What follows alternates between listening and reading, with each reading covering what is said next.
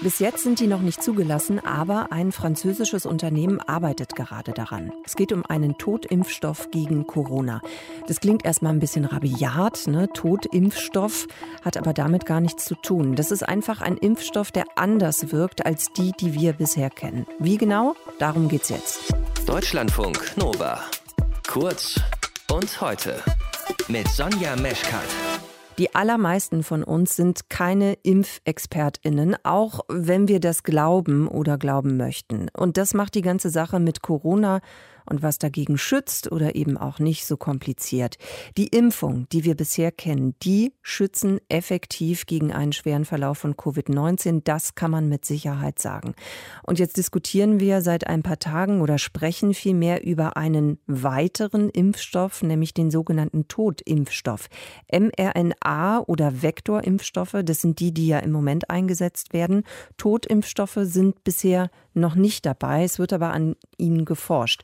Und wie dieser Totimpfstoff funktioniert, darüber habe ich gesprochen mit Christine Falk. Die ist Professorin an der Medizinischen Hochschule Hannover und Präsidentin der Deutschen Gesellschaft für Immunologie. Frau Falk, wie funktioniert ein Totimpfstoff? Bei den Totimpfstoffen wird ein Virus produziert aus Zellen heraus. Und dieses Virus darf natürlich nicht aktiv sein, weil sonst würde es ja eine Infektion verursachen. Also muss man diese Viren inaktivieren, also unschädlich machen. Die sind, deswegen nennt man die auch Totimpfstoffe. Das klingt so ein bisschen komisch, mhm. aber die Viren sind tot und können also nicht mehr aktiv sein. Das heißt, nur um das nochmal richtig zu verstehen, gäbe es diesen Totimpfstoff gegen Corona, dann wären da inaktive Coronaviren drin und auf die würde unser Immunsystem eine Immunantwort ausbilden. Das ist genau korrekt ausgedrückt. Diese inaktivierten Viren haben ja alle Antigene dabei, die ein infektiöses Virus, das noch aktiv ist, ja auch hat.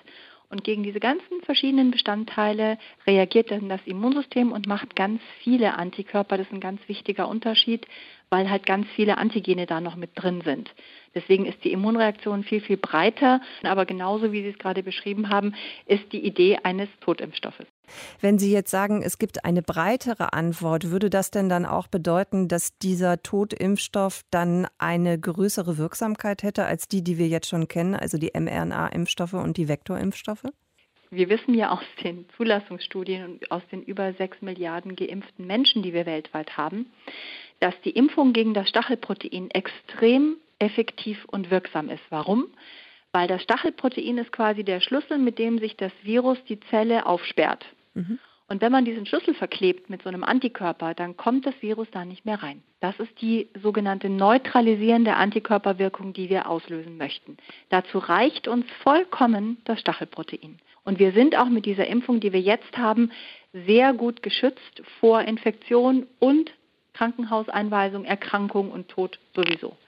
Wenn man jetzt einen Totimpfstoff nimmt, dann hat man natürlich, weil man nicht nur das Stachelprotein dabei hat, sondern die ganzen anderen Proteine auch noch, natürlich viel mehr Immunreaktionen gegen diese anderen Proteine.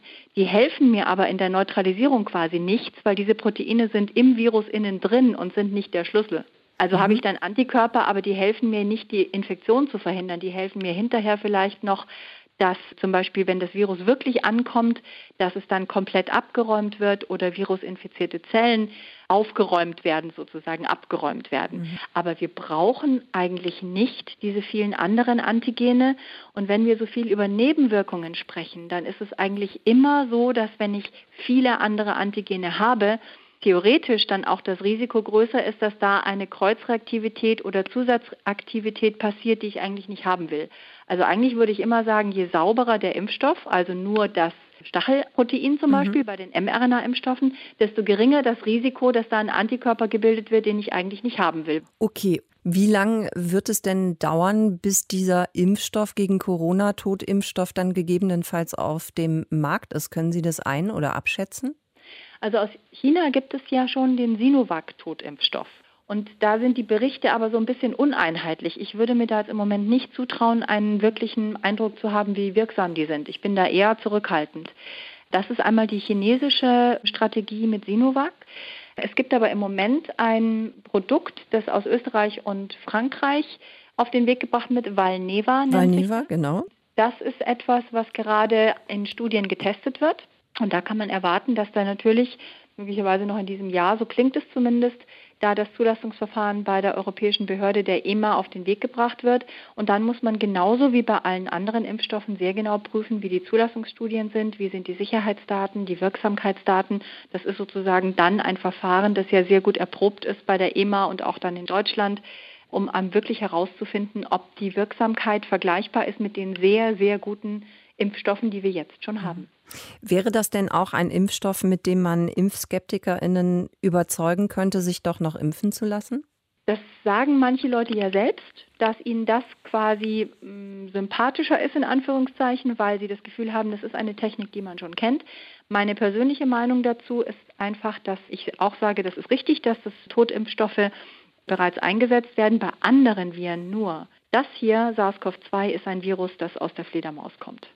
Und dieses Virus macht ganz eigenartige Dinge, wenn es Zellen infiziert. Und dieses Virus hat viele Proteine, von denen wir nicht so genau wissen, ob die sich nicht doch noch irgendwie, sie sind zwar sozusagen nicht mehr aktiv, aber ob sie nicht doch zum Beispiel eine Kreuzreaktivität auslösen, was wir ja bei den Infizierten beobachten, dass dann da auf einmal Antikörper gegen körpereigene Strukturen auftauchen. Mhm. Da weiß ich bisher nicht, und das habe ich noch keine Studien gesehen, ob das bei einem Totimpfstoff auch passieren könnte.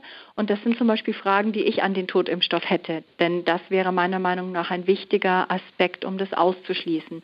Und deshalb bin ich ehrlicherweise, kann ich verstehen, dass die Menschen sagen, es wäre ihnen sympathischer, weil es klingt bekannter. Aber dadurch, dass dieses Virus uns so unbekannt ist, ist meine Zurückhaltung da in der Tat ein bisschen größer.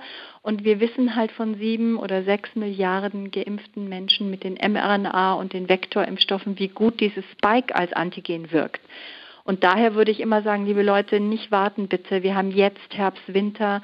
Wenn man sich überlegt, sich impfen zu lassen, dann ist jetzt der richtige Zeitpunkt, auch mit den mRNA und den Vektorimpfstoffen, weil wir wirklich da schon wissen, wie gut und wirksam und sicher die Impfung ist. Wie funktioniert ein Totimpfstoff? Wir haben darüber gesprochen mit Christine Falk, Professorin an der Medizinischen Hochschule Hannover. Deutschlandfunk Nova. Kurz und heute.